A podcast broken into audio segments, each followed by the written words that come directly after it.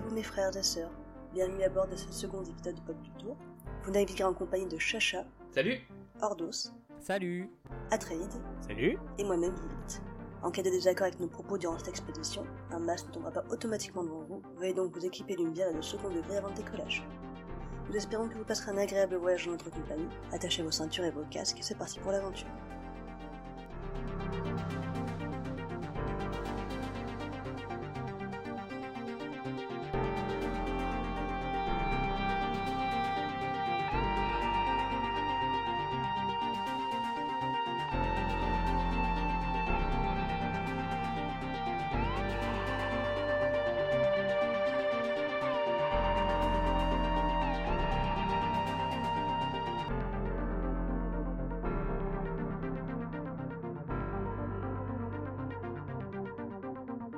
Avant toute chose, je tiens à vous prévenir que cet épisode sera volumineux car nous allons aborder un sujet vaste, c'est-à-dire un jeu vidéo en particulier, son adaptation cinématographique et le thème imposant de la pop culture. Donc il sera découpé en deux parties, en deux épisodes, mais surtout pour pas que vous endormiez en plein milieu. Aujourd'hui, nous ferons escale dans une étape, dans une contrée pleine de sable chaud, d'aventures, de magie, de voyages dans le temps, de mille et une nuits, de princes à secourir. Donc il ne s'agit pas d'Is No Good, d'Aladin ou d'Assassin's Creed, mais vous avez le titre, donc vous savez de quoi on va parler.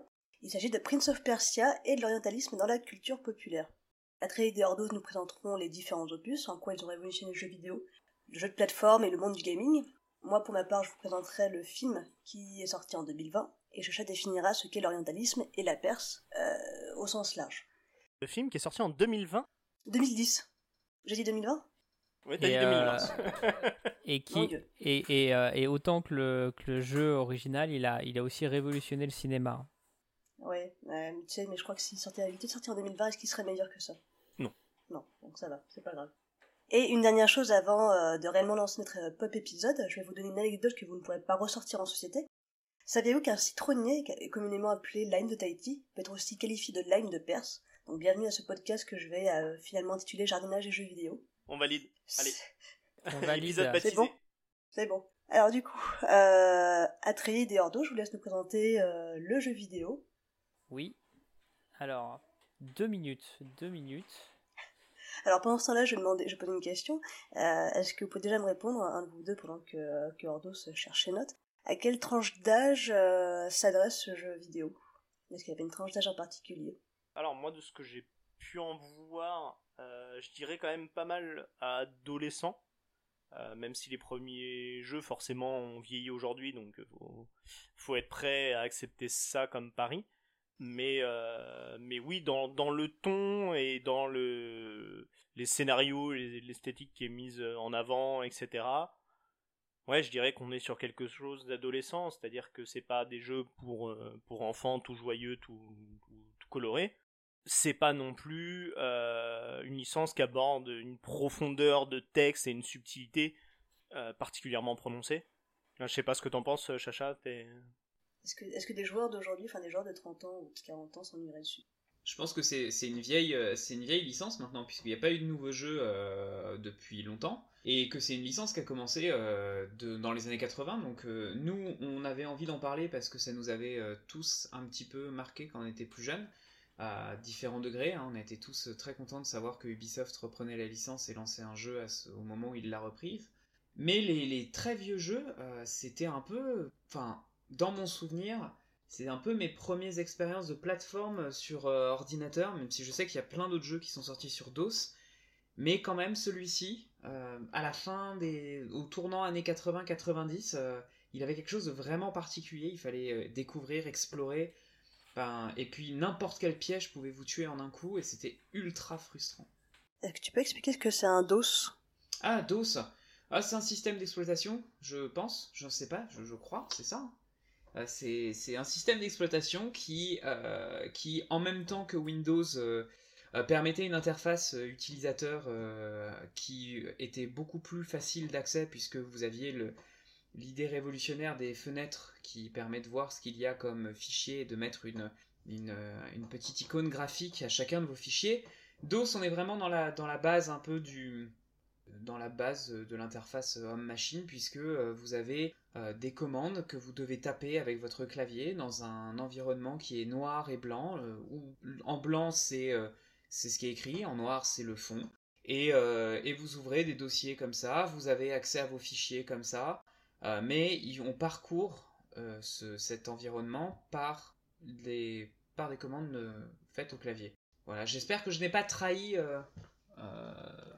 vos compétences euh, à trader Ordos. Est-ce que Ordos a retrouvé ses notes pour ce temps-là? Oui, non, non, c'était pas mes notes, mais euh, non, parce que euh, parce que bon, on est, c'est, je cherchais à avoir un petit peu plus de calme. donc, oui, donc, bah, merci de, de, ce petit résumé, hein, Chacha et, et Atreide. pour info, nous, on l'a découvert sur, sur DOS. le premier Prince of Persia, à la base, il est quand même fait pour Apple II qui était euh, donc Apple. Je vais pas, je vais pas décrire Apple. Hein, euh, on connaît tous cette société euh, grâce au Pomme, il me semble. Oui, Pomme. Voilà, Pomme. à ne pas, à ne pas confondre avec l'artiste de l'année 2020. 2021, 2020, je sais plus. en ouais ouais en, victoire de la musique, elle a été, elle a été récompensée. bref, en tout cas, donc on, va reprendre un petit peu la base. Hein. Prince of Persia, ça a été développé par Jordan Mechner. Jordan Mechner, c'est euh, un type, hein, comme, comme souvent, généralement, pour développer une, euh, une œuvre euh, ou quelque chose, il faut, généralement quelqu'un, un, humain de préférence, même si il y a des chiens qui font des trucs absolument formidables. Et à la base, c'était... Tu parles de Rex le chien? Ouais, principalement Rex le chien, mais... Bon, ça c'est autre chose. Chatran aussi, paix à son âme, enfin paix aux 45 Chatran pendant le tournage. Je savais pas qu'il qu'il codait Chatran en plus de tomber de falaise ou de se casser euh, la patte Non, non. Euh, bref, on va reprendre. Alors, euh, Jordan Mechner. Donc, c'était un, Américain qui, qui était étudiant à Yale. Et comme beaucoup d'adolescents de, son époque, il s'est intéressé, donc on est dans les années 80, il s'est intéressé aux jeux vidéo, et notamment parce qu'il y avait le, boom des salles d'arcade. Donc euh, nous, on connaît, on connaît pas trop les salles d'arcade, surtout. Euh, alors, on a eu les, les, les, les web. Euh, c'était quoi Les web cafés Les, les cybercafés? Cybercafés, voilà. mais, mais vraiment, nous, on est un petit peu trop jeunes pour avoir connu ça. Il faut savoir qu'à l'époque, pouvoir jouer à des jeux vidéo à la maison, c'était quelque chose qui n'était pas du tout, du tout courant. Et donc du coup, bah, il fallait que euh, pour jouer à des jeux vidéo, il fallait aller dans des salles d'arcade et euh, tu donnais, tu payais 2-3 euh, piécettes et tu jouais à des jeux de l'époque. Et dans le milieu des années 80, début 80, milieu 80, il y a eu donc des, des, des, machines qui ont été pensées pour pouvoir jouer à la maison, pour pouvoir utiliser, enfin, utiliser les ordinateurs à la maison. Et notamment, euh, parmi elles, il y a eu une machine qui a fait, euh, qui a fait beaucoup de, qui a donné beaucoup de vocation de développeurs et de créateurs de jeux vidéo, c'est l'Apple II, donc créé par Apple et qui était euh, une machine. Oui. Ordos, c'était pas au départ, c'était pas au départ une machine qui était faite pour jouer l'Apple II. Parce que si on, si on parle de, une machine... console de salon, il y en a, il y en avait, il y en a eu dès les années 80, notamment la, première Famicom, qui, qui s'est appelée ensuite la NES dès les années, dès le milieu des années 80. Euh, pas, pas aux États-unis. Hein. Elle arrive quand la, la NES aux États-Unis? Elle arrive bien plus tard. 88. Elle arrive. Euh, NES États-Unis, euh, c'est. Euh, Elle arrive aux États-Unis en 1985. Elle est sortie au Japon en 83 sous le nom Famicom. Donc on est bien au milieu des années 80. Et effectivement, elle est diffusée aux USA et au Brésil en 85 et en 87 en France. Ouais. L'Apple II, hein, plutôt comme ordinateur et personnel. Oui, bah, c'est ce que j'ai dit, c'était à pouvoir apporter euh, plus que, enfin pouvoir apporter quelque chose à la maison, pour pouvoir faire ses jeux, pour pouvoir développer, euh, pour faire du traitement de texte aussi, euh, simplement, et surtout à des prix, alors on va dire abordables, mais c'est clairement la classe moyenne qui pouvait se payer un Apple II. et du coup, il y a eu beaucoup de vocations qui ont été créées grâce à ce à, cette, à cette machine-là. Et notamment, Jordan Mechner, il s'est mis à la programmation euh, premièrement, bah, euh, en, en, essayant de reproduire ce qu'il avait dans ses salles d'arcade, des jeux, euh, euh, qui avait. Euh, concrètement, il s'est mis à la programmation, c'est-à-dire il a, genre, il a essayé tout seul, il a bidouillé. Ah bah ou oui, oui, c'est ça, il a bidouillé. Il, a il avait appris dans son boulot? Non, euh, bah non, il était étudiant, étudiant à Yale. Donc euh, non, non. je il- peux donner une anecdote pour une, une des raisons, une des raisons pour lesquelles je pense qu'il est devenu programmateur. Il s'est mis à programmer. Ouais. Parce que sa maman était programmeuse. Ah bon? Oui, son père était psychologue, c'est un psychologue de renom, mais sa mère est programmeuse. Enfin, était. Je sais pas si elle est encore en vie. En tout cas, elle était programmeuse. D'accord. Donc c'est elle, qui lui a... il avait un peu d'aide à la c'est elle qui lui a passé un peu le virus de la Et programmation. bah bravo à Ah Madame ouais, Mechner. Ok, ok. Il faut eh plus ben, de mamans programmeuses. Oui. Et donc on remercie Madame Mechner pour nous avoir euh, permis de Et on découvrir Prince of remercie aussi toutes Remercie les mamans. programmeuses qui pourraient euh, tomber sur ce podcast. Oui, voilà. C'est vrai. Euh, D'accord, ok, je ne savais pas. Euh, je ne savais pas. Euh, c'est cool, c'est cool. Euh, du coup, c'est peut-être aussi pour ça qu'il a eu un Apple II à la maison. Ça, ça joue peut-être. En tout cas, il a commencé donc à vouloir développer des, des, jeux qui, des jeux qui ressemblaient aux, aux jeux d'arcade qu'il avait dans ses salles. Mais à un moment, il s'est dit, euh, c'est quand même bête. un- les jeux vidéo dans les salles d'arcade, c'est euh, tu vas à un point A ou point B, euh, très peu de très peu de scénarios, très peu d'histoire, très peu de mise en scène. Et lui, en fait, c'était déjà quelque chose qui l'intéressait parce que euh, Jordan Mechner, il n'est pas intéressé que par le jeu vidéo, il est intéressé aussi beaucoup par le cinéma, par euh, tout ce que tout ce média peut transmettre. Et euh, donc du coup, il s'est dit, eh mais si je racontais une histoire Et quelle est la meilleure histoire, l'histoire la plus originale que une princesse à sauver Tu vois, le, le côté. euh, C'est vrai qu'à l'époque, ça avait vraiment pas été fait, quoi. C'est assez bah non, non, non, euh. c'est ça. Et donc, euh, il se dit, il se dit, bah, je, vais, je vais créer un jeu avec quelque chose que je connais bien, à savoir le karaté. Donc, euh, il commence à développer Karateka, donc il est encore étudiant. Et en fait, il va utiliser quelque chose d'assez étonnant pour l'époque, c'est qu'en fait, il veut des animations qui se veulent euh, le plus réel possible. Et pour ça, il va utiliser une technique qui a été, qui était utilisée dans le cinéma, la rotoscopie. Et alors là, vous allez me dire, c'est c'est quoi la rotoscopie? Mais Jamie, c'est quoi la rotoscopie? Et surtout, euh, à, à quel moment on arrive à, à Prince of Persia, quoi? Oui, Ordos, explique-nous. Parce que pour le, mo- pour le moment, il y est pas encore, c'est ça? Non, il- Oui, il- mais est-ce qu'il peut moins expliquer ce que c'est la rotoscopie? Avant Oui. que tu l'interromps la rotoscopie, c'est euh, tu vas en fait euh, regarder les mouvements euh, d'un être humain et tu vas essayer de les, décalquer, les, créer cette impression de mouvement. Tu vas, vraiment recopier ce mouvement sur des feuilles. Normalement, c'était utilisé dans, les dessins animés. Par exemple, dans les, Disney, hein, on va utiliser des, personnages réels et ensuite les dessinateurs vont, essayer de, mettre image par image, essayer de, de faire, euh, de, de recréer ce mouvement. En fait, plus que le, plus que regarder, euh, c'est vraiment le fait de filmer en fait. Et euh, sur ce film-là, on va venir image par image recopier le mouvement et dans le but justement de recréer quelque chose de réaliste. Et du coup, effectivement, c'était l'une des premières fois où c'était utilisé dans le jeu vidéo. Et avant, effectivement, ça s'est vu euh, dans l'animation et notamment dans le film du Seigneur des Anneaux de Ralph Bakshi, Ah, Est-ce que, est-ce que ça peut... qui est Ah, le- qui a certaines scènes euh, très réussies et d'autres qui sont étrangement effrayantes. C'est c'est un, c'est un peu c'est une œuvre à part entière à regarder pour le coup, mais c'est En parlant de est-ce qu'on peut considérer que la rotoscopie c'est l'ancêtre du motion capture Capture? Ou pas? Ah, euh, en quelque sorte oui. Enfin oui, oui. Parce que l'idée, l'idée est un peu la même, c'est-à-dire que euh, on, on vient filmer euh, une action et l'idée de reproduire un mouvement réel produit par des, des vraies personnes, des vrais acteurs.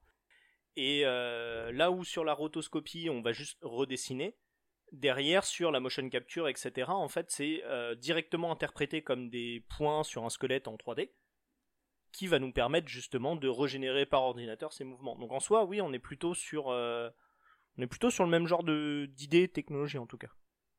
Ouais, en fait, là, c'est l'ordinateur qui décalque les mouvements, Mm. Finalement. C'est ça. D'accord. Mais en tout cas, pour, pour revenir à, à Mechner, euh, enfin à Jordan, on va l'appeler Jordan hein, pendant tout le podcast, je pense. Euh, en fait, lui, euh, ce qu'il a, il, pour faire ses mouvements, il a filmé avec euh, sa petite euh, caméra Super 8, il a filmé son prof de karaté. Et du coup, c'est comme ça. Donc, de base, un karatéka, c'est vraiment un, jeu de combat. tu te bats contre, contre, contre des ennemis et tu avances de niveau en niveau une fois que tu as battu un ennemi et à la fin, tu sauves. C'est pas une princesse, mais bon, enfin, c'est un peu la même chose. Et donc, il sort son jeu sur Apple II en 1984 et il a quand même un petit succès. Ce qui le pousse à la fin de. Quand il est diplômé d'IEL, ça le pousse à réfléchir. C'est qu'est-ce que je veux faire de ma vie? Et lui, bah, son but, c'est de faire quelque. Enfin, de, de, créer des œuvres. Et c'est là où il a l'idée de sortir quelque chose de complètement différent, pas complètement différent, mais en tout cas d'assez novateur pour l'époque. et il a l'idée de créer un jeu euh, où à la base c'est un jeu où tu es dans un donjon avec des pièges et il faut que tu évites les pièges. Euh, il s'est vraiment basé, le, le, le, principe même du jeu euh, Prince of Persia se base sur les premières minutes de l'Arche perdue d'Indiana Jones. Quand, quand, quand Jordan comment, voit ce film, il, est, il est complètement obsédé par ses, premiers plans avec Indiana Jones qui court, qui évite des pièges, etc. Et il se dit, je veux ça dans mon jeu vidéo. Donc vraiment, pendant deux ans, il va, bosser là-dessus, il va bosser sur des pièges, des, piquants, des, des, des vides, des machins. Et après, euh, il faut qu'il trouve un prétexte à son histoire. Et encore une fois, il va recréer une princesse à sauver. Mais cette fois-ci, il va le mettre euh, dans un monde oriental. Euh, Alors pourquoi pour ça qu'il l'appelle oriental? Et pourquoi pas un château fort et un château fort par exemple, et, qui est franchement classique. Et du coup, pourquoi la Perse? Eh bien, euh, eh bien euh, c'est une très bonne question. et, euh, et j'ai pas forcément la réponse. Mais, euh, mais peut-être peut-être que d'autres ont la réponse. Chacha? Bah moi je sais pas trop justement, d'autant plus que comme on va le voir tout à l'heure, l'ambiance un petit peu, peut-être pas forcément dans le tout premier jeu où Ordos tu nous l'expliqueras, euh, il y a, y a, quand même euh, le, le prince en lui-même, il est juste habillé en blanc, là, avec on dirait qu'il a, qu'il, a une salopette en blanche. Euh, donc on n'identifie pas forcément un côté perse, mais par contre à l'intérieur du palais, on voit un décor qui est super chatoyant, je trouve, pour l'époque. mais je, je sais pas non plus pourquoi, pourquoi avoir choisi ça, pourquoi avoir choisi de, de nommer aussi le jeu perse alors que clairement ça va s'inspirer des mille et une nuits, donc on est plutôt dans, des, dans un monde qui serait plutôt arabo-musulman. Euh, mais. Oui, mais t'as un épisode qui va s'appeler Arabian Ouais, il y, a un épisode qui va s'appeler Arabian Nice. Mais je voudrais juste revenir sur le fait que euh, Jordan Mechner qui décide de créer une œuvre à ce moment-là, c'est quand même assez particulier parce que on est quand même dans les années 80 au, tout début, hein, c'est les balbutiements du jeu vidéo. Il y a eu une, bulle commerciale qui s'est complètement effondrée au milieu des années 80, il y a plein de gens qui se sont mis à faire des jeux, ça coûtait que dalle. Et, euh, en fait, on en faisait en veux-tu, en voilà, et ça, ça, bah ça, ça a pété à un moment donné parce que c'était des jeux de très mauvaise qualité. Mais ce que je retiens dans le premier Prince of Persia, c'est qu'il n'y a pas de score. Il y a juste un temps, une heure, pour, euh, pour aller récupérer la princesse. On n'a pas un nombre de vies, contrairement à Mario Bros. Et il n'y a pas de high score à obtenir. On est, euh, il faut juste arriver au bout. Mais en fait, en fait, c'est un, c'est un des premiers jeux qui, je pense, avait compris que euh, devant s'adresser euh, à un autre type de public qui est le public de salon, il devait forcément repenser sa, son moteur de jeu qui avant était le scoring sur les bornes d'arcade parce que de toute façon il fallait faire toujours plus et il y avait ce côté il faut mettre une pièce pour jouer, pour gagner. Donc en fait, l'idée c'était d'y aller toujours plus pour que les gens mettent toujours plus de pièces pour gagner toujours plus d'argent. Là, à l'inverse, euh, s'est posé la question, je pense, de se dire bah maintenant que c'est pour tout le monde, euh, qu'est-ce qui va faire que, euh, que les gens vont avancer dans l'histoire? Et du coup, toute l'idée du score, etc., a été retirée pour dire bah, ce qui va euh, porter les gens, c'est le scénario, c'est sauver la princesse comme dans Super Mario ou quoi, et ça va, ça va être ça qui va les porter. D'ailleurs, en, parlant de, de, de l'histoire en tant que telle, il y a quand même à certains moments quand on passe. Alors, je crois que c'est 13 niveaux, il me semble, Ordos. Le premier jeu, il faut passer donc 13, 13 euh, niveaux, un peu comme dans Mario. Mais mhm. entre les niveaux, il y a quelques scènes un petit peu de, de cinématiques qui vont nous rajouter des protagonistes, qui vont être un peu. Euh, par exemple, je pense que quand on fait les quatre premiers niveaux, il y a une scène où on voit le, le grand vizir qui va voir la princesse. Euh, et ça à plusieurs occasions. On voit aussi une image avec le sablier qui s'écoule euh, parce qu'on nous fait comprendre que si on n'arrive pas à sauver la princesse à temps avant les 1 heure, en fait, elle meurt. Donc il y, a quand même une pression qui est mise sur le joueur. Ok. Alors, le, le, sablier, c'est dans le 2. Hein. Non, non, notez le 1. Le, le, je crois pas que tu vois le, un sablier qui s'écoule dans le 1. Je pense pas. ouais, mais t'es quand même limité par le temps, je crois. Oui, le 1, c'est. Oui, par contre, t'es limité par le temps. C'est vraiment, c'est vraiment un des trucs, c'est tu n'as pas de vie. C'est vrai que ça, c'est. Euh, tu n'as pas de continu, tu n'as pas de vie, c'est euh, il faut que tu le fasses euh, en une heure. Donc c'est un des premiers jeux qui, qui, a, qui a incité au speedrun en fait. Le scoring par le temps, c'est finir le, jeu le plus vite possible. Et, et, là-dessus, c'est vrai que c'était un peu révolutionnaire. Maintenant, effectivement, on voit bien aussi dans, ce jeu-là euh, cette volonté de faire une mise en scène. Même si le scénario est très simple, hein, c'est un vizir, euh, euh, il veut prendre la princesse, lui, le prince est mis dans un cachot, etc. On, voit bien, on voit bien que c'est quelque chose, un scénario assez bateau. Maintenant, pour revenir sur la, pour revenir sur, sur, la tenue en fait du prince, je pense que c'est lié vraiment au fait que tous les, toutes les animations, comme Karateka, ont été en fait des animations rotoscopées. Et donc du coup, euh, il prenait son petit frère cette fois-ci pour faire toutes les animations de saut, de attraper une, euh, plateforme, etc. Et euh, à l'époque, pour bien le... alors cette fois-ci, il n'utilisait plus sa, petite caméra Super 8, il utilisait des VHS et euh, du coup euh, avoir son frère qui sortait en blanc comme ça ça lui permettait de ça lui permettait de, mieux euh, recopier en fait ce qu'il ce qu'il avait à l'écran et donc je pense que c'est pour ça qu'il l'a mis en, blanc comme ça. Après, il faut savoir que Prince of Persia a eu énormément de portages. Hein. C'est pour ça que c'est devenu un succès aussi. C'est qu'en en fait, il serait sorti que sur l'Apple II, personne n'en aurait parlé. Mais comme il y a eu énormément de portages sur toutes les plateformes de l'époque, euh, et ben en fait, euh, du coup, il s'est vendu euh, bien mieux. Et sur la version NES, Super NES ou NES, NES, non, Super NES, on s'en fout. en tout cas, il y a une version où c'est un personnage avec un petit haut rouge, un turban, euh, un sabre plus plutôt que simplement une, une, une aiguille. C'est sur la version Super NES. Super NES, ouais, c'est ce que je me dis parce que NES euh, avec toutes ces toutes ces trucs. Ouais, mais sur, sur la version Super NES, euh, le deuxième épisode de Prince of Persia était déjà passé par là, donc en fait on a repris la représentation du, du Prince of Persia du, de, de l'épisode du 2. C'est l'inverse c'est le 2 qui reprend, euh, qui reprend en fait l'avatar de cette version-là. Parce qu'en fait, euh, le 2 a été développé par des développeurs qui avaient fait justement euh, ce portage. D'accord. Ah, j'avais pas, je savais pas. Donc voilà, donc en tout cas, au début, vente mitigée. Plus les portages avancent, plus le succès arrive. Bah après, il a eu vente mitigée, mais il a eu des portages parce que justement, il était pas mal acclamé. Oui. Euh, pour un peu son originalité, euh, la force de ses animations, qui à l'époque c'était quand même euh, avoir des mouvements de saut et d'escalade et ce genre de choses qui, qui, ressemblaient autant que ça à des vrais mouvements. c'était quand même assez voilà assez révolutionnaire aussi donc je pense que c'est c'est grâce à ça qu'il a pu être porté et donc pu avoir son succès c'est parce qu'il a apporté réellement quelque chose sur la scène sur la scène jeux vidéo de l'époque et alors?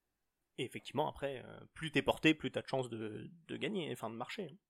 Alors, autre petite euh, anecdote euh, aussi, c'est que donc à la base, Prince of Persia, c'était vraiment un jeu où on évite des pièges, etc. Il n'y avait pas avait pas du tout de combat. À la base, il l'a vraiment pas pensé comme comme des combats. Et à l'époque, il était, on, appellerait ça comment comment ils appellent ça là, des espaces de coworking? En fait, euh, pour développer son jeu pendant deux ans, Mechner était dans un, dans un espace où il y avait d'autres développeurs, d'autres programmeurs qui voulaient, qui développaient eux-mêmes leurs jeux. Et donc à chaque fois, ils, regardaient tous ensemble euh, les jeux des uns et des autres. Et euh, jusqu'à très longtemps, Mechner voulait absolument pas implémenter d'autres personnages, donc pas de combat, pas de pas d'adversaire, etc. Parce qu'il disait Moi, je peux pas le faire sur la machine. La machine, avec toutes les animations qu'il avait, etc. Enfin, l'Apple 2, il était, il était couché. Là, faut, faut savoir que l'Apple 2, enfin, c'est les mails qu'on envoie aujourd'hui, c'était un mail, c'est plus lourd qu'un programme de l'Apple 2 de l'époque. Donc c'était quelque chose, il fallait vraiment faire rentrer toutes les animations, toute la musique, etc. Dans, dans, très peu d'espace. Et donc il disait toujours qu'il n'y arrivait pas. Et finalement, euh, travailler avec d'autres programmeurs, etc., l'a poussé à aller plus loin. Il a réussi, donc dans un premier temps, à créer le Shadowman, euh, qui est en fait un double de, du prince, qui, euh, qui va être donc son, son Némésis, en tout cas dans le 1. Euh, on le voit un peu dans le 2 et il disparaît complètement dans les autres. Et, et suite à ça, il va commencer à pouvoir trouver des moyens de créer des adversaires. Et donc l'anecdote, c'est qu'en fait, bah, comme toujours, il voulait les meilleures animations possibles. Et euh, il se dit, bah, euh, faire un combat d'épée, son, petit frère, euh, c'est pas un épéiste en fait. Autant son petit frère, il peut sauter, agripper, courir, etc.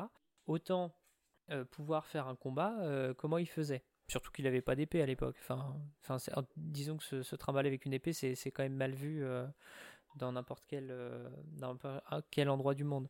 Donc du coup, ce qu'il a fait, c'est qu'en fait, il a complètement repris les mouvements du film de Robin des Bois euh, de 1938. Le combat de fin avec le shérif de Nottingham et Robin des Bois, euh, il y a un combat d'épée et en fait, c'est exactement les mêmes mouvements que l'on peut avoir dans le jeu Prince of Persia. Donc il a pris la vidéo et il a fait pareil, il, l'a rotoscopie de la même façon, il a redessiné sur, euh, sur les mouvements de la vidéo C'est ça. C'est exactement les mêmes. Euh, ah, c'est assez impressionnant à voir. Hein. Euh, et, c'est comme ça, du coup, qu'il a fait tout son combat. Voilà. Ok. Donc, je sais pas si vous avez d'autres trucs euh, à dire sur le premier. Bah non, mais on peut peut-être on peut peut-être s'intéresser un petit peu à ce qui à, tout ce qui est derrière, parce que là, on, a beaucoup parlé de de l'impact du, jeu, mais peut-être qu'on peut essayer de regarder d'où vient un peu toute cette tout ce mélange euh, le nom de Jafar, euh, l'idée de la princesse, euh, etc. Parce que. le nom de prince Oui, alors qu'il n'y a, pas de nom à ce moment-là. Hein, mais. Il a un nom dans le film en tout cas. Oui, mais il a un nom dans le film et je crois que c'est l'un des seuls endroits où il a un nom. Oui, parce que sinon il n'est jamais nommé. Dans, Oui, il me semble que dans tous les autres jeux, il n'est pas nommé. Bah ouais. Je vais donner une dernière anecdote inutile après. Peut-être que ça, servait un petit peu le propos, parce qu'en ne nommant pas le, prince, ça permet aussi de s'y de s'y identifier. C'est quand même, euh, il faut quand même pousser. Euh, à, l'époque, le joueur est principalement masculin. Il faut pousser le joueur masculin à aller sauver euh, la princesse. C'est un truc assez classique hein, finalement. bon après. Et puis est-ce que ça a un intérêt aussi dans, le jeu le prince est là parce que c'est un prince qui doit reprendre son royaume et sauver la princesse? C'est ça va pas au-delà en fait. C'est assez c'est qu'il a pas besoin de nom non plus. Bah oui et non parce qu'en fait euh, d'un côté euh, il veut un jeu qui est beaucoup plus scénarisé donc euh, qui se rapproche beaucoup plus du cinéma etc et il nomme pas son perso tu vois. C'est c'est assez. Dans Tenet le perso le perso le héros principal a pas de nom. Dans si, il s'appelle le protagoniste. le protagoniste, oui, il appelle ça. Oui, bah vas-y, je vais t'appeler le protagoniste la prochaine fois. On va voir si tu vas. Et machin. Ouais. machin de Perse, ça, ça aurait pu le faire, ouais. Hmm. Machin de Perse, c'était vendeur, hein, l'équipe marketing a validé. Il allait chercher trucs de Perse. Et donc, du coup, euh, mais concrètement, parce qu'on sait un peu où se passe cet épisode, enfin, je veux dire, la Perse, concrètement, c'est quoi et quand? C'est quoi, c'est où, c'est comment? Bah, la Perse, c'est un, peu compliqué parce que euh, parce qu'en fait, c'est un mot qui qui, euh, qui cache beaucoup beaucoup de choses. Euh, moi d'ailleurs, avant de, faire des recherches pour préparer cet épisode, euh, je confondais beaucoup beaucoup de choses sur la Perse. Je connaissais la Perse par Prince of Persia, je la connaissais aussi sur Age of Empires 2 avec ses grands éléphants de guerre. Euh, je la mélangeais avec l'Iran d'aujourd'hui, même si elle ne s'est pas fixée aux limites de l'Iran actuel. Donc c'est assez compliqué. pour aller vite, je dirais qu'il y a, il y a au moins trois Perses historiques qui pourrait nous servir de point d'appui pour euh, essayer de comprendre un petit peu D'où vient cette ce sorte d'exotisme un peu médiéval, parce qu'on est plutôt dans une atmosphère médiévale avec des épées. même si on verra que pour les jeux Ubisoft, ça paraît un peu plus proche de, du XVIIIe siècle et de l'époque moderne. Euh, donc on commence à entendre parler de la Perse à partir de la dynastie des Achéménides. Alors la dynastie des Achéménides, c'est plutôt au 6 siècle euh, avant notre ère, donc on est à l'époque euh, des Grecs, hein, pour si vous avez si vous vous rappelez de vos cours de, collège et de lycée. à l'époque, est-ce qu'elles ont un rapport avec, avec Zack Snyder? Il va y avoir un rapport avec Zack Snyder, puisque on parle aussi des, des Perses dans 300. Et en fait, les Perses, on les connaît particulièrement par des sources grecques. C'est-à-dire qu'en fait, c'est eux qui leur ont donné, euh, qui leur ont donné une sorte de, d'existence hein, euh, euh, très claire, puisqu'ils ils ont fait la guerre à la Perse. à l'époque, ils les appelaient les Mèdes. La dynastie, c'est les Achéménides. C'est un mélange de plusieurs, de plusieurs peuples qui se sont agglomérés dans la région. Et globalement, c'est un empire qui était assez dominant, qui était qui, qui s'est étendu depuis le, les plateaux iraniens actuels euh, jusque à l'Asie mineure et à, la, Mésopotamie, donc Irak, jusqu'à l'Asie mineure, c'est-à-dire la Turquie en passant par la Syrie et le Liban actuel. Euh, donc ça, c'est vraiment un, très grand empire. Et d'ailleurs, cet empire disparaît en 330 avant notre ère, puisqu'il va être conquis par un autre monsieur qui est très connu, euh, si vous vous rappelez même si vous aimez le cinéma hollywoodien, il s'agit d'Alexandre le Grand.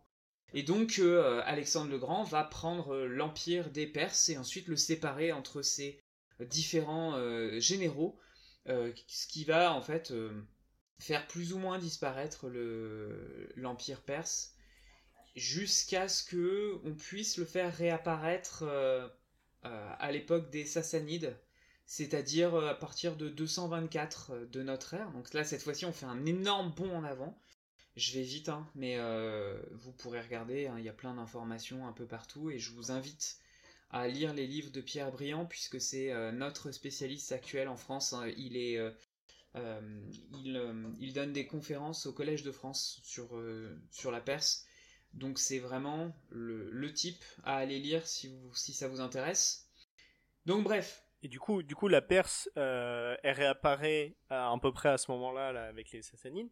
Mais euh, comment ça se passe? C'est-à-dire ça redevient un vrai gros empire qui s'affirme. En fait, c'est ça, c'est que c'est que entre entre les deux, il y a bien eu les Parthes qui sont euh, qui sont des types qui se qui, qui se trouvent donc euh, toujours dans cette région-là. C'est un peuple, mais qui n'a pas la la dimension qui était celle de l'empire de Cyrus et de Darius à l'époque des Achéménides. Ce sont c'est un peuple qui va poser, causer beaucoup beaucoup de problèmes à l'empire romain quand même à cette époque-là. C'est-à-dire que vraiment on est les Parthes euh, sont euh, régulièrement des ennemis orientaux euh, contre lesquels les Romains luttent. mais les Sassanides vraiment s'introduisent, reprennent en fait par des, par des jeux de, de, dynastie, en fait, prennent le pouvoir et essayent de restaurer un empire territorial sur, le, sur, la, sur la Perse c'est-à-dire en gros euh, sur le haut plateau iranien, c'était toute une zone très, avec un relief très très euh, très très élevé, euh, qui va faire le lien en fait entre les entre les grandes plaines d'Asie centrale et, et, ce que l'on appelle le, la péninsule arabique, le, Proche-Orient et le, Moyen-Orient. donc lui, il va, il va, les, Sassanides vont dominer un peu la zone en réintroduisant une, religion qui est la religion masdéiste, euh, qu'on connaît aussi sous le nom de zoroastrisme, euh, qui a été fondé par euh, celui que Nietzsche a rendu célèbre dans son livre Ainsi parlait Zarathustra. Donc c'est une, une religion polythéiste qui va, elle, disparaître lorsque la Perse va être conquise par les, par les cavaliers arabes. Après, ça c'est vers quand à peu près Alors là, on est dans les années 630-640 euh, de, notre ère. Donc juste après euh, la, juste après l'établissement euh, de l'islam par Mahomet auprès de nombreuses tribus arabes qui vont se, donc se fédérer et, constituer et s'étendre et faire un, énorme empire arabo-musulman.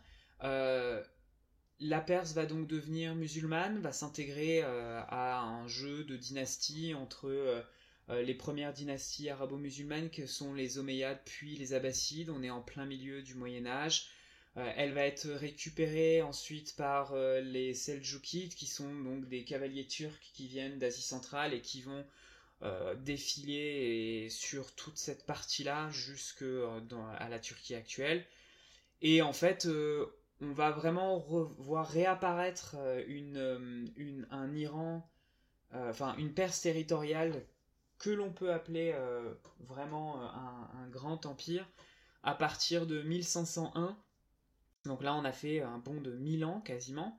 Mais en 1501, euh, un, chef turkmène qui s'appelle Shah Ismail Savafi va euh, conquérir l'ensemble de l'Iran et imposer cette fois-ci euh, sa, domination sur le, sur le territoire et en même temps imposer sa religion qui est un islam chiite. Alors, c'est ça qui va fonder aujourd'hui la. comment dire l'identité nationale iranienne, c'est-à-dire un mélange d'une origine perse, c'est pas, c'est une langue différente euh, de l'arabe, c'est une culture différente, et en même temps euh, une religion qui n'est pas la religion majoritaire dans l'islam aujourd'hui, qui est le sunnisme. Le chiisme, c'est euh, en fait une, une, autre branche de l'islam.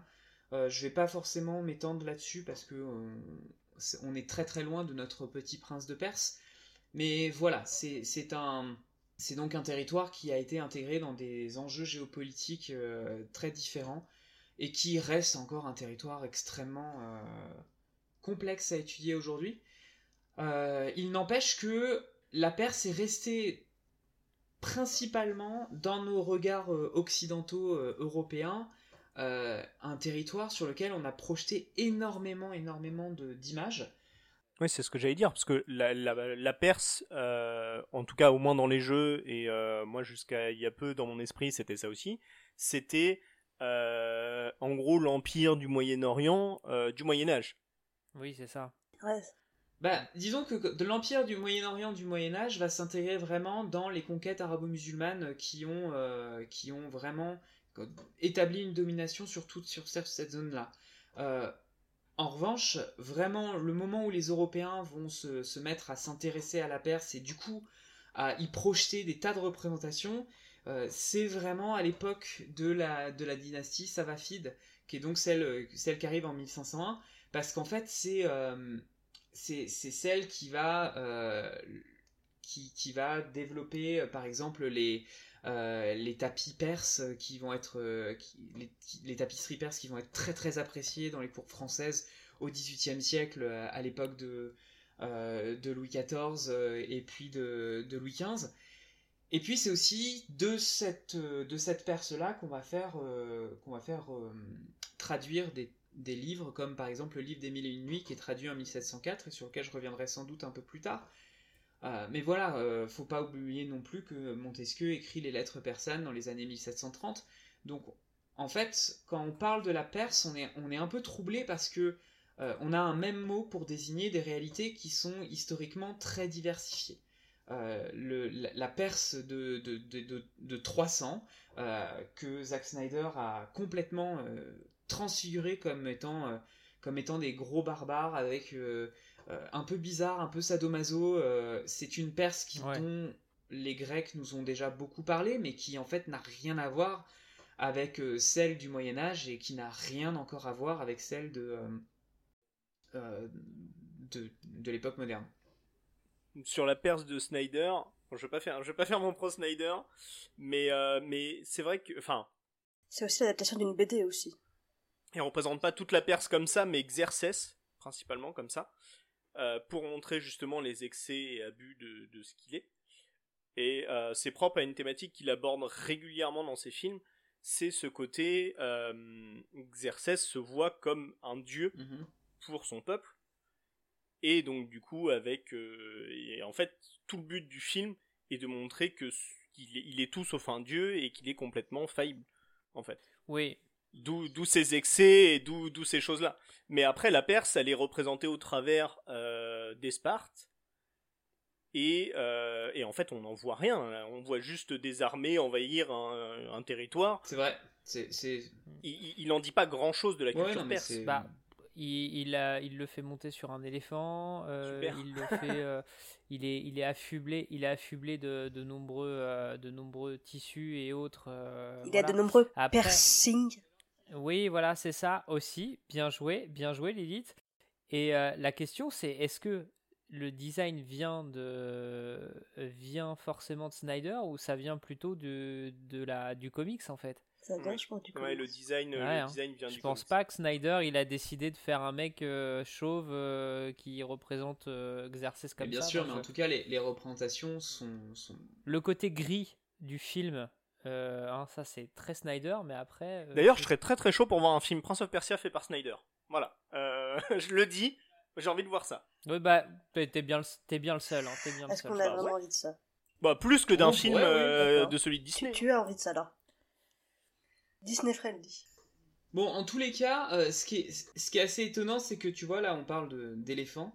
Euh, et en fait, c'est un peu le problème avec tous ces empires dont on a donné des noms, c'est que c'est des entités territoriales énormes, mais vraiment, c'est des milliers et des milliers de kilomètres. Euh, la, superficie actuelle de, euh, de l'Iran, par exemple, c'est 1 648 000 km. si vous comparez par exemple avec l'Allemagne, l'Allemagne fait 357 000 km. Et là, on parle de l'Iran.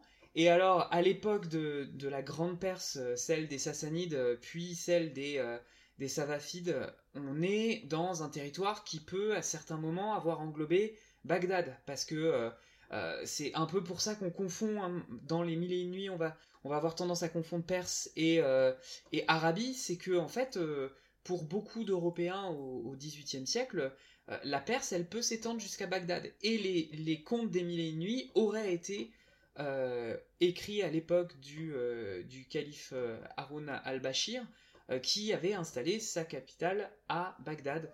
Euh, et le vizir Jafar, donc en tout cas celui qui apparaît dans Aladdin, euh, enfin dans le conte de, non pardon pas Aladdin, Ali Baba et les 40 voleurs. Déjà je viens de faire un énorme, ça, prouve un peu comme on est, euh, comme on peut nous aussi se confondre dans dans, les contes. et ben lui était d'origine perse, voilà. Donc en fait je pense que l'inspiration de l'inspiration de Prince of Persia euh, pour ces décors, que ce soit d'abord dans le premier, parce qu'après on pourra parler du deuxième qui va, qui va être un peu plus divers, euh, et clairement, en fait, euh, une mise en jeu vidéo de contes des mille et une nuits.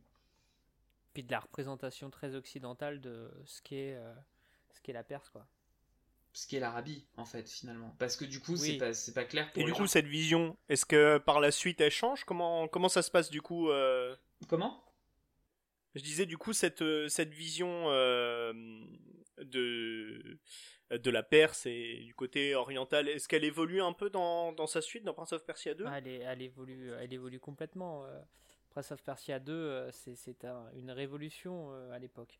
Parce que, enfin, une révolution, je, suis, je, je troll un peu, mais en vrai, euh, c'est euh, le 1, mais sauf que bah, en fait, euh, bah, déjà, il est plus tout seul. Hein, Mechner a développé. Il est entouré d'une équipe qu'il appelle la Pop Team, qui est.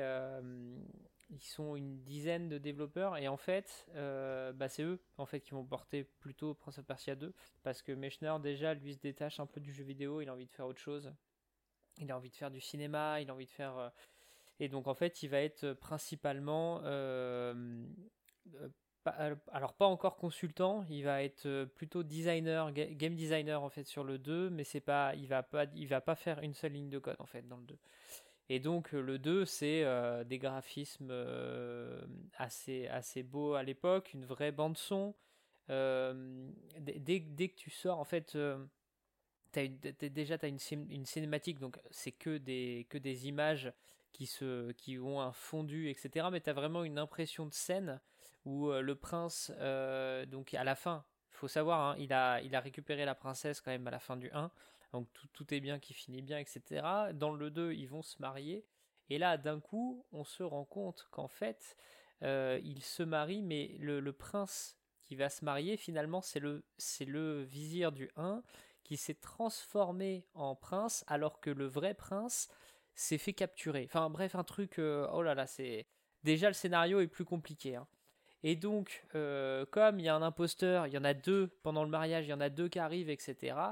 le vrai prince, il est sur le point de se faire attaquer par les soldats et donc il saute du, du, du, palais et il doit s'enfuir. Et donc ça, ça arrive sur une scène où euh, on voit donc le prince, euh, notre, euh, notre personnage qui, saute, qui, casse une fenêtre, qui arrive sur les toits et là qui doit se battre. Il y a une.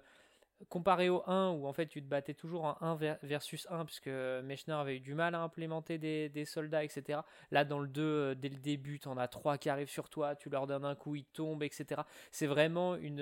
On va, jusqu'au bout de, l'animation, des, des effets etc. C'est assez, assez impressionnant alors en tout cas pour nos yeux d'enfants, parce que nous on l'a découvert, on était tout petits. Et puis le, lien direct avec le cinéma est, clairement, clairement donné. C'est-à-dire qu'on commence un niveau non pas avec euh, une porte qui se ferme ou avec un, point de départ, on commence le niveau par un prince qui saute d'une fenêtre et on est tout de suite attaqué. Quoi. il faut juste sortir son sabre.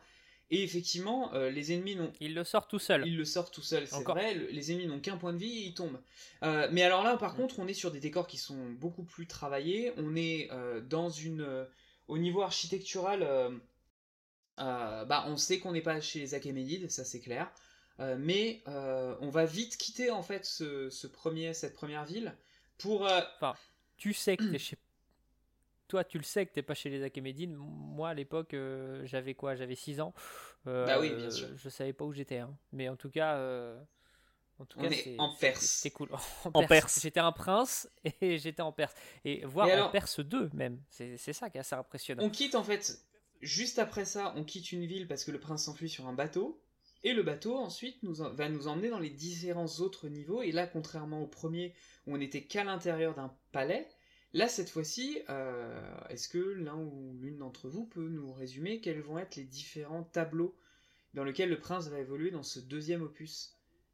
Tu fuis dans un bateau, euh, le bateau coule, tu arrives sur une île déserte, tu es dans une grotte, euh, ensuite il faut que tu fuis, euh, tu montes à la fin de la grotte, je crois que tu montes à une tour, tu arrives dans une, ville en ruine avec des têtes volantes, des... des...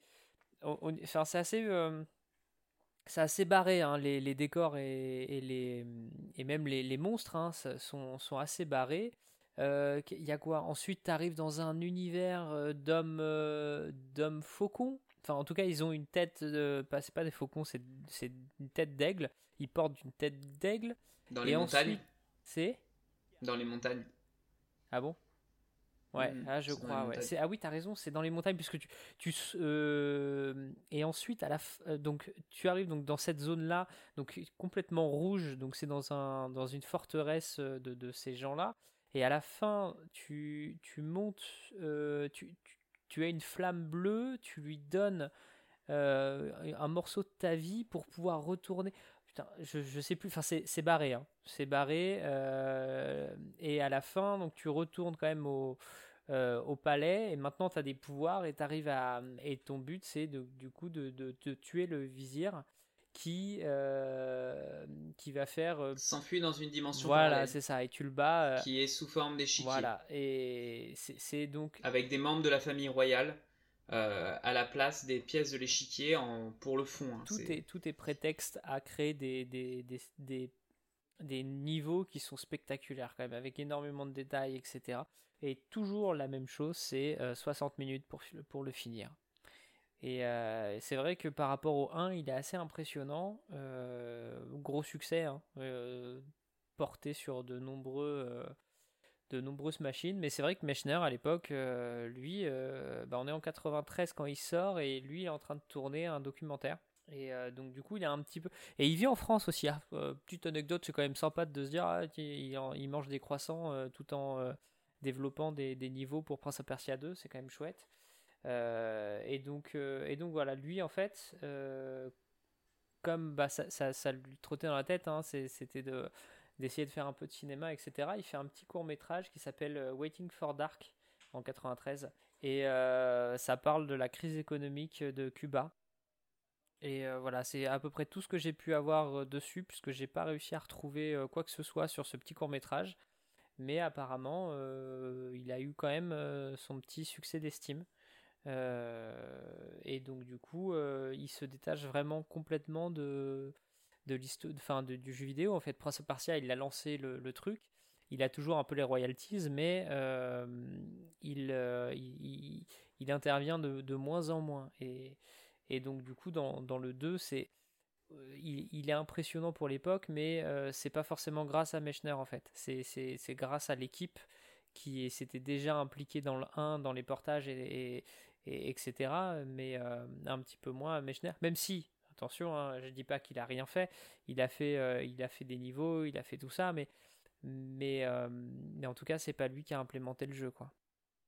Ok. Et ce scénario, du coup, il est, il est, c'est-à-dire, il est prétexte en fait pour pouvoir faire non, euh, presque une démo technique de ce qui est capable de faire le jeu avec tous ses décors variés, etc. Ou alors, c'est une espèce de vraie volonté qui donne un espèce de, de gloubi-boulga d'idées qui, qui, est, pas, simple à suivre. J'aurais peut-être dû le, refaire entièrement de, A jusqu'à Z euh, pour le podcast à l'époque, on y jouait, euh, tout était en, anglais. Euh, je suis pas sûr d'avoir tout compris. Peut-être qu'il y a plus de texte que dans mon souvenir, hein, mais, je crois que c'est vraiment beaucoup plus graphique que textuel. Hein. Et, euh, et, donc, du coup, c'est.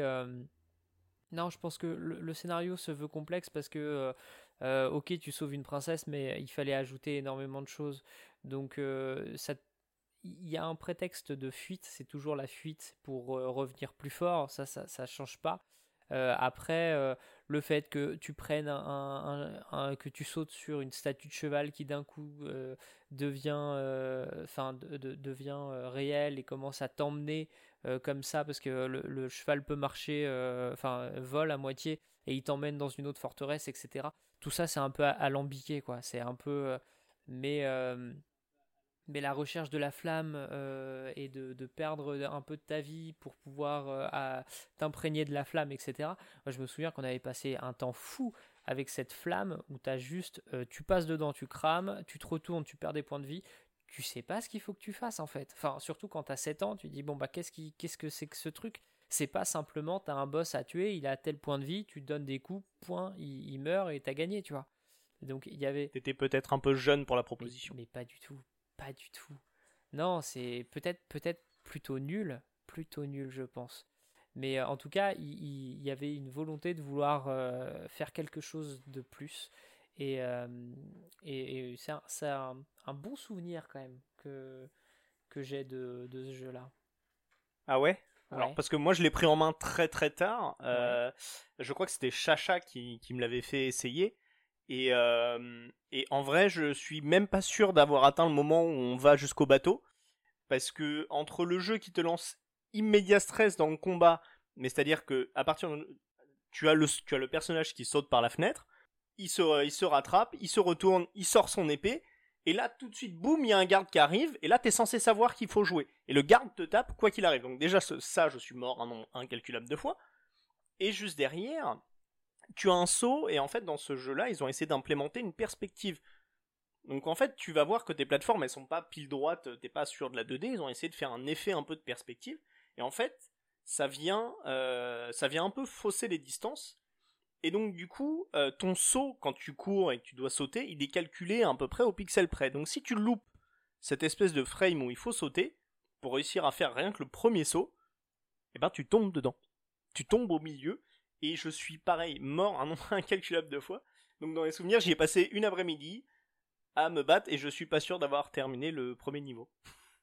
Ouais, oui. Est-ce qu'on peut, alors, euh, de, ton point de vue, euh, ce serait, ce serait très difficile. Euh, moi, je me souviens pas de ça. Effectivement, faut taper tout de suite. faut taper tout de suite, mais il y a, y, a, moyen que tu perdes pas une vie dès le début. Hein. je veux dire, à un moment. Ah mais après, euh, toi à 7 ans, tu étais peut-être meilleur que moi aujourd'hui, c'est pas impossible, hein, mais... non, mais je pense que... Les réflexes étaient, étaient forcément meilleurs. Non, c'est ça. C'est euh... intéressant parce que euh, moi je me souviens pas avoir galéré du tout, mais ça veut dire que... C'est vrai que c'est faudrait voir un joueur de, de, de maintenant, est-ce qu'il arriverait à comprendre que tout de suite t'étais dans le jeu, t'es dans le machin Oui, je pense, je pense quand même. Il y a, y a, cette mise en scène, hein. tu contrôles pas tout de suite le personnage, parce que bah il faut qu'il saute de la fenêtre, il faut qu'il se retourne. il sort lui-même son épée et c'est après qu'il faut que tu comprennes qu'il faut que tu te battes. Euh, Je sais pas, je sais plus comment ils faisaient. Est-ce qu'ils font apparaître les points de vie donc tu sais que tu peux contrôler le perso? Non, Euh, tout est déjà là en fait. C'est-à-dire que Mais- mais- euh, ton personnage est dans ses animations, il enchaîne ses animations, et d'un coup, bah, c'est à toi de les reprendre en fait. Mais c'est ouais, c'est- c'est c'est- c'est marrant que tu que aies galéré un peu. euh, c'est disons que c'est pas intuitif, mais euh, mais t'apprends de, de, de tes erreurs. C'est un peu c'est un peu le Dark Souls de l'époque hein, quand même. euh, Alors. on va pas. Ah, Arrêtons, arrêtons ouais, les gros mots ouais, tout de suite. attention, Mais attention, non, en vrai, il y a, il y a aussi un truc qui, qui moi, me perturbe un peu, et, et je trouve que c'est un des problèmes, justement, de, de ces trois premiers Prince of Persia. Euh, c'est, euh, et c'est aussi un- une de ses forces, hein, mais c'est ses animations.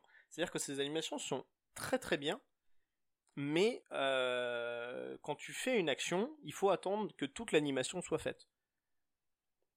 Et en fait, Ouais. ça, c'est un vrai problème. Et là, je reprends l'exemple de la, de la course avec le saut. C'est que pour déclencher son saut, il faut qu'on soit à la fin d'une frame d'animation de, de course, en fait. Et donc, du coup, entre le moment où tu vas faire le saut et le moment où il le fait, déjà, tu as une petite animation pour qu'il fasse son premier pas avant de sauter, etc. Et, euh, et pareil dans le combat, quand tu vas appuyer, bah, c'est pas tout de suite. D'abord, il arme, puis il donne son coup. Il y a, y a des petites choses comme ça qui, euh, aujourd'hui, sont beaucoup plus perturbantes euh, qui ne pouvaient l'être à l'époque parce que euh, bah, il a ces animations-là qui, du coup, retardent la réactivité de ton personnage par rapport à l'interaction du joueur. Et alors, comme c'est bourré de pièges, c'est vrai que euh, c'est vrai qu'il y a des fois tu tu râlais un peu. Oui. mais euh, mais ça reste ça reste un jeu euh, très chouette avec une avec un une bande son assez cool aussi. Ouais, c'était Et du coup, il a marché ce deuxième épisode alors ou pas? Ouais, il a marché, bien sûr qu'il a marché. Attends, tu rigoles ou quoi? Euh, C'est, il y avait des t-shirts, hein, Prince of Persia 2. Non, non, non, non, c'est faux. J'en sais rien. Euh, mais euh, ou en tout cas, il a, il a marché. euh, et ce qui ce qui ce qui pousse l'éditeur, donc qui était Brotherhood Software. je le dis très très bien avec un accent anglais comme comme il faut. qui veut forcément refaire un troisième épisode. Euh, mais il prendra plus de temps, hein, ce troisième épisode, euh, à sortir. Parce que le 2 sort en 93. Euh, Mechner, donc, euh, lui, il est sur autre chose, etc. Et le troisième épisode sortira qu'en 99. Alors, est-ce que on, embar- on, on embraye tout de suite sur le troisième? Je sais pas trop. Bah, je sais pas, est-ce que vous avez autre chose à dire sur Prince of Persia 2 Euh, je pense qu'on peut embrayer sur le troisième épisode, peut-être dire que, que, que justement, en fait, euh, troisième épisode, il va nous, nous, mettre beaucoup plus dans, dans l'aventure. Parce que sinon, moi, j'avais une autre anecdote sur le, sur le 2. Mais euh, c'est vraiment une anecdote euh, perso de chez perso. hein. C'est, euh, c'est la première fois que, j'avais, que, j'ai, que j'ai compris ce qu'était un bug. Pourquoi? Parce que bah, il y a un niveau où en fait on doit se battre contre un squelette qui est invincible. Sauf que pour le comprendre, euh, faut que tu sois futé. Et, euh, en tant que gamin, euh, on essayait de le tuer jusqu'à ce qu'il qu'il meure. Mais en fait, il meurt, il, il, il- mourrait jamais puisqu'en fait, il était invincible. Et il fallait comprendre qu'en fait, il fallait que tu ailles à un certain niveau. C'était sur un pont, hein, donc c'est faut, faut imaginer la scène. T'es sur un pont euh, de cordes, les dalles sont branlantes, t'es devant un squelette qui sort son épée et en fait tu peux pas le tuer. Qu'est-ce que tu vas faire, tu vois? Et en fait il faut comprendre que euh, il faut le tourner le combat de façon à ce qu'il aille sur les dalles branlantes et qu'il tombe en fait et que toi tu puisses sortir du, pont avant que toutes les dalles s'effondrent. Et ben ça on le comprenait pas quand on était gosse. Et alors ce qu'on avait trouvé, ce qui était assez étonnant, c'est que c'est c'est un écran donc avec ce, ce squelette là. Quand on redescendait de l'écran, on arrivait sur un autre écran donc qui était euh, bah, il y avait des plateformes etc. Et t'avais une tête du prince qui était euh, en bas à droite de l'écran. Et on se disait oh là là c'est peut-être un double qui nous regarde etc. Et alors quand tu remontais, le squelette avait complètement disparu.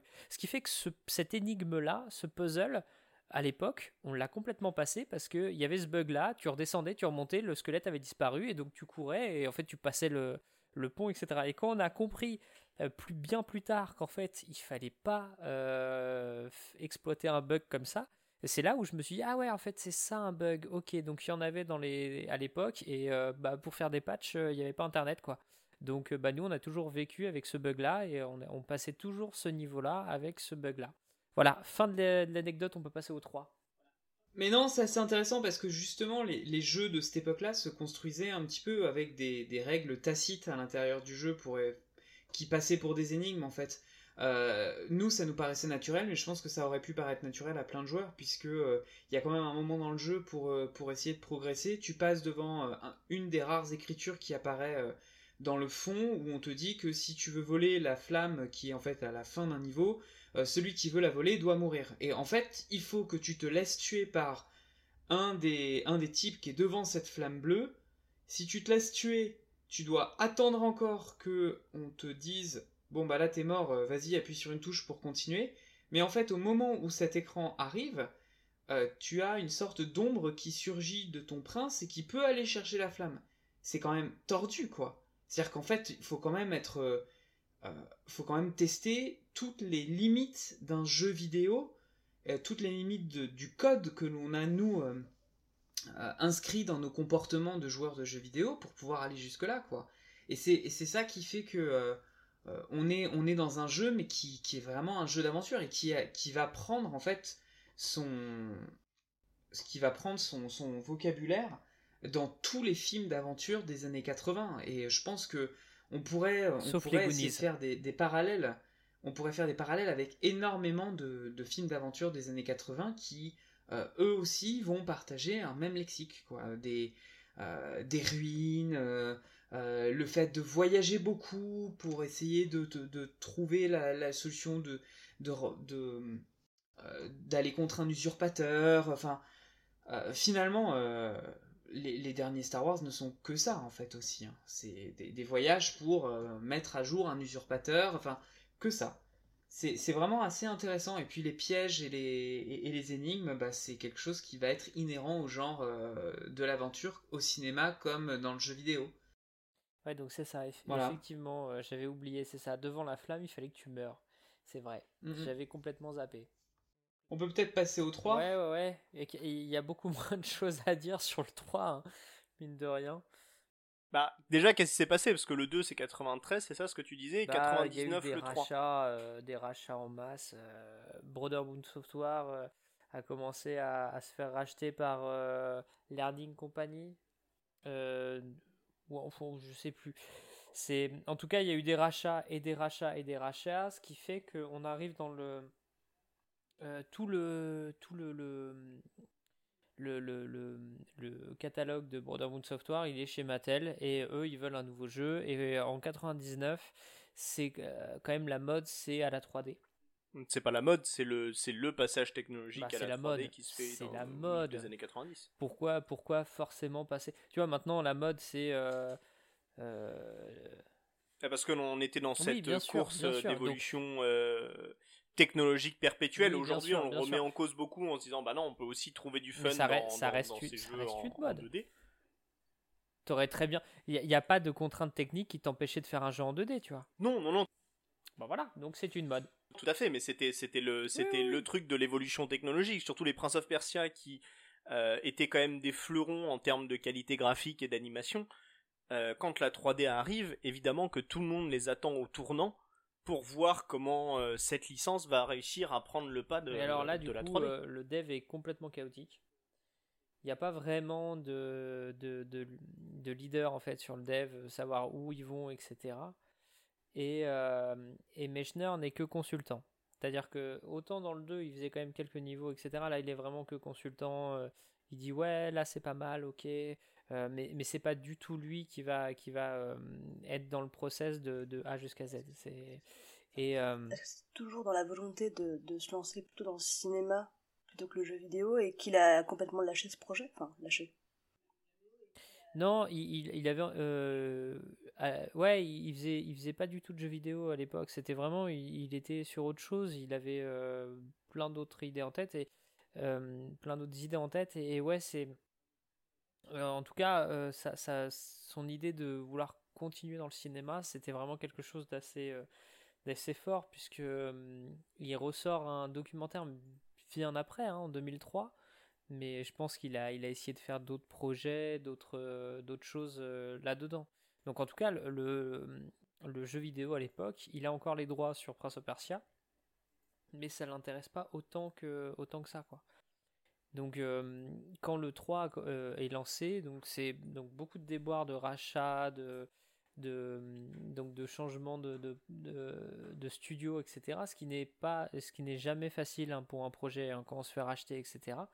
Et ce qui fait que Prince of Persia 3D sort euh, avec énormément de bugs. On parlait des bugs de Prince of Persia 2 à l'époque.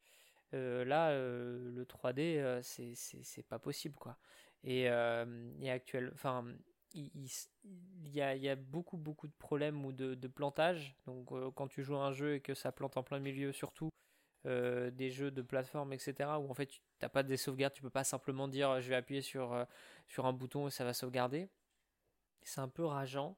Des problèmes de caméra, puisqu'on est au début de la 3D, donc la 3D, autant la 2D, il y a une caméra qui est fixe, c'est-à-dire que tu as un plan et euh, ce plan ne va jamais changer, sauf quand tu vas passer à un nouveau niveau. La 3D, c'est autre chose. Ton personnage se déplace dans un univers, enfin dans un, dans un environnement qui est complètement en 3D, et donc du coup, il faut forcément qu'il y ait quelque chose qui la suit, qui est une caméra.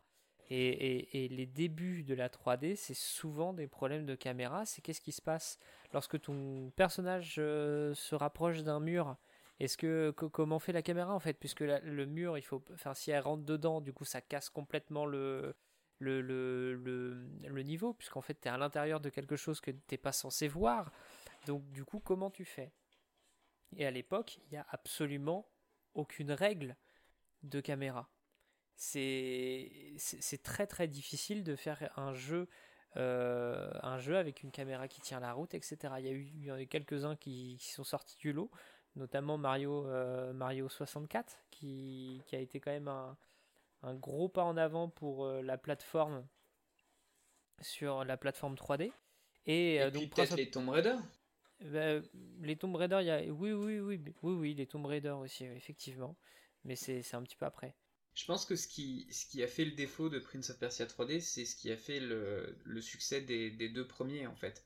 Euh, c'est que en fait les deux premiers allaient chercher un langage dans les films d'aventure et donc du coup ils, réinventaient une manière d'approcher le jeu vidéo en empruntant euh, euh, malgré les, limitations de l'époque à un, langage qui était celui du cinéma Prince of Persia 3D même s'il y a un travail autour des décors on rejoue avec cette sorte d'exotisme des mille et une nuits mais par contre on vient piocher dans ce qui s'est construit entre temps c'est-à-dire le langage d'un jeu vidéo d'aventure en 3D et notamment euh, on va prendre chez euh, par exemple chez Tomb Raider euh, dans la manière dont, dont, le prince va interagir avec l'environnement, on, on, voit vraiment des liens avec les jeux de Lara Croft qui sont sortis à peu près à, à, peu près à la même époque. Et alors pire que tout, c'est que Lara Croft c'est 95 96 il me semble.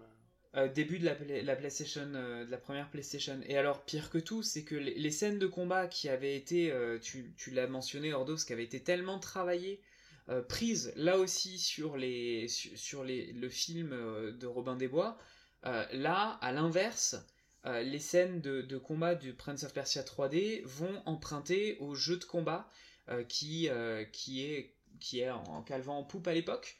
Et donc en fait, on, a deux types de jeux différents. On a le jeu de phase d'exploration euh, où on va passer bah, des niveaux, il faut passer d'une plateforme à une autre.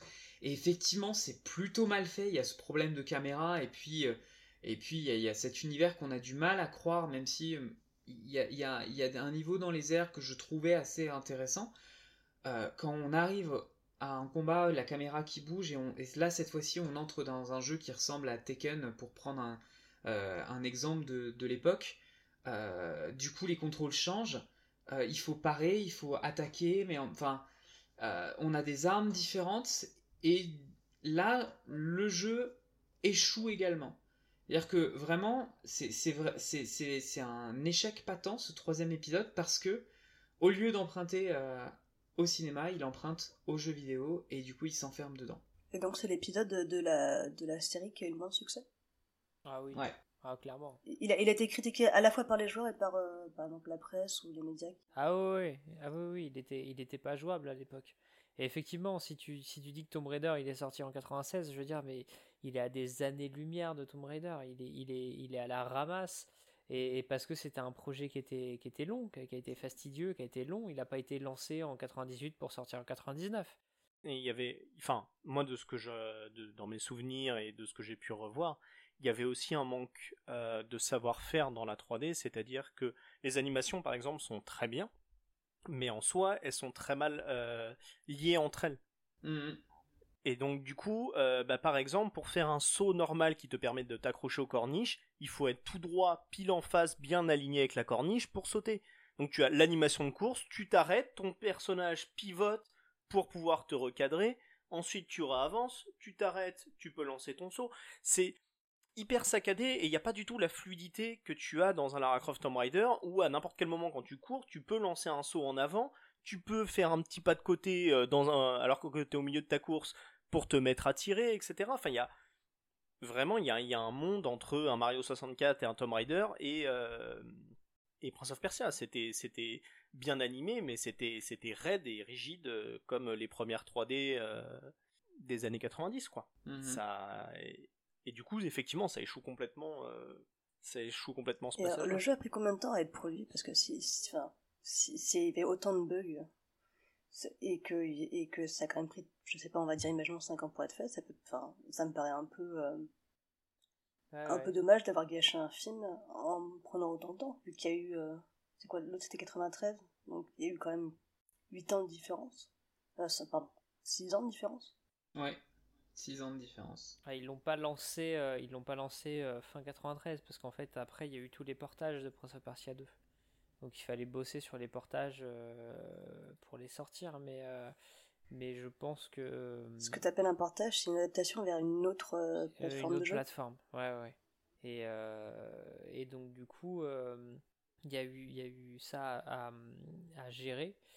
Et, euh, et, ensuite, euh, il y a eu plusieurs. Euh, alors, je ne sais pas si c'est plusieurs studios, mais en tout cas, comme je te dis, il y a eu des, des, rachats, etc. Il y a eu des directions différentes pour le même jeu. Et chaque, chaque nouvelle tête pensante du, du studio, du, de, de l'éditeur, etc., disait Ah oui, mais ça, il faudrait faire ça comme ça, ah oui, mais ça. Et, et ce qui fait que Mais il, me semble avoir, il me semble avoir vu justement que le, que le projet du jeu qu'on a eu après, il y a peut-être eu plusieurs projets avortés avant, mais il me semble que fait, il est pas, euh, il date pas du tout de 93, mais justement peut-être plus de 97, 98 en fait. Il aurait, c'est-à-dire que le jeu a été fait assez rapidement parce que euh, bah qu'il y avait besoin de finances aussi. C'est-à-dire que toutes ces années-là, on... donc certes, Prince of Persia 2 s'est bien vendu, mais toutes ces années de euh, peut-être d'idées ou de projets inaboutis ou quoi que ce soit, bref, ces années de stagnation un peu, euh, bah, ont commencé à coûter cher et le jeu est sorti un peu dans la précipitation. Et il me semble qu'il a eu quoi un an, un an et demi de développement en fait, réellement. Et, euh, et ça sent, enfin les bugs, etc., les problèmes d'animation et ce genre de choses, ça vient clairement de euh, ce qui manque et ce qu'on fait généralement à la fin de production d'un jeu, c'est tout ce peaufinage, tous ces tests et toute cette toute la fluidité que tu viens y intégrer. Oui, c'est ça. C'est effectivement, il y a peut-être aussi ce, côté quand tu c'est la première fois que tu vas faire un jeu euh, que tu connais pas la technique parce que c'est ça c'est que euh, si c'est un si c'est un projet euh, avec très peu de temps de développement tu vas pas tu vas pas passer un peu de temps à dire mais comment ils font les autres? Comment il y, a des règles il y a des règles dans, dans, dans, les, dans les façons de faire un jeu vidéo les façons de faire un, un, gameplay pour tel ou tel type de jeu. Et en fait ces règles tu les tu les écris à euh, par rapport à ce que à ce, tel ou tel jeu qui a eu un succès. Mario, euh, par exemple, pour la plateforme, bah, tu sais qu'il faut que tu fasses euh, des jeux avec une, telle, avec des tels obstacles, telle difficulté, tel machin, etc. Ça apporte des choses et toi, quand tu veux faire un jeu qui, qui va dans ce sens-là, tu vas regarder ce qui se fait. Et c'est vrai que si tu manques de temps, donc t'as as, plus raison. C'est pas, pas un jeu qui a eu euh, beaucoup de temps et euh, énormément de changements. C'est un jeu qui a eu, euh, où il y a eu besoin de financement et où ils ont démarré très vite. C'est où les gens n'étaient pas formés justement à cette 3D.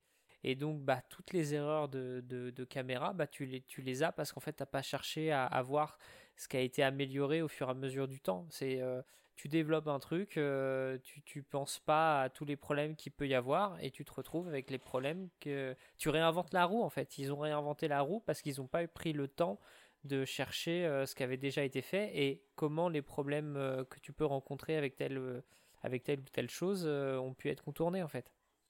De toute façon, le passage de la 2D à la 3D, c'est un peu comme euh, le passage des années 70 aux années 80. Quoi. Il y a beaucoup, beaucoup de groupes qui étaient euh, intéressants dans les années 70 qui se sont mis à faire de la grosse dope dans les années 80 parce que. Parce que euh, évolution, il y avait plein de synthés un peu partout et donc ils ont fait des trucs beaucoup plus pop. Hein. Donc mm. c'est quand tu maîtrises pas le médium, tu finis par te. Non non, mais il y a, y a eu plein de licences qu'on qu'on subit, euh, qu'on subit ce passage à la 3D et qui l'ont mal subi. Euh, si on prend Sonic, le passage à la 3D c'est mal passé. Enfin, on va pas se mentir, même s'il y a quelques jeux Sonic en 3D qui parviennent à s'en sortir et à pas être trop désagréables à jouer, c'est quand même un jeu qui euh, qui n'a pas réussi tout simplement. Là où un Mario et un Zelda a complètement, enfin Nintendo a très très bien géré son développement derrière.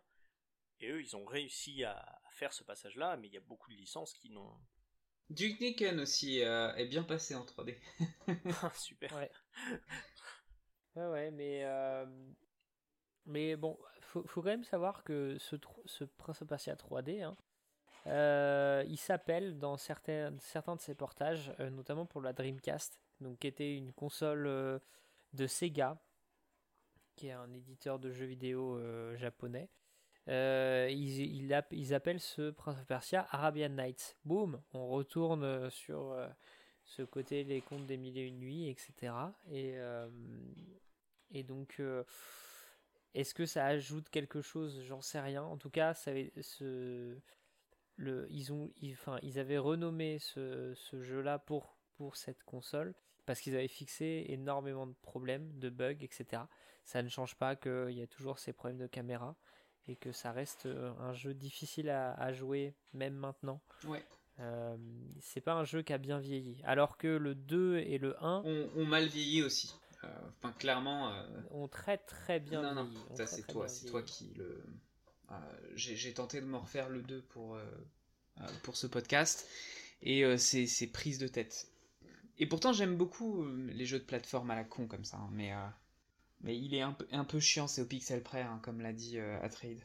Mais alors du coup, avec, euh, ce portage en 3D tout de même, on, va avoir, on va entrer dans un, univers qui peut s'exprimer un peu plus, parce que les prouesses techniques vont permettre de développer un petit peu les décors. Et euh, si c'était un peu pauvre dans Prince of Persia 3D, c'est-à-dire que vraiment les textures sont pas belles, je pense qu'à partir du moment où Ubisoft va récupérer la licence, il va pouvoir nous enchanter avec beaucoup plus d'environnement, de décors, de construction narrative aussi, parce qu'on va entrecouper tout ça de peut-être de, cinématiques qui vont enrichir euh, la chose. Et ça nous permettra, dans ce cas-là, de parler un peu plus de ce qui fait un peu le, le regard occidental que nous portons sur ces contes des mille et une nuits. Euh, donc j'en parlerai euh, dans un prochain épisode. Est-ce qu'on verra plus la Perse dans cet épisode?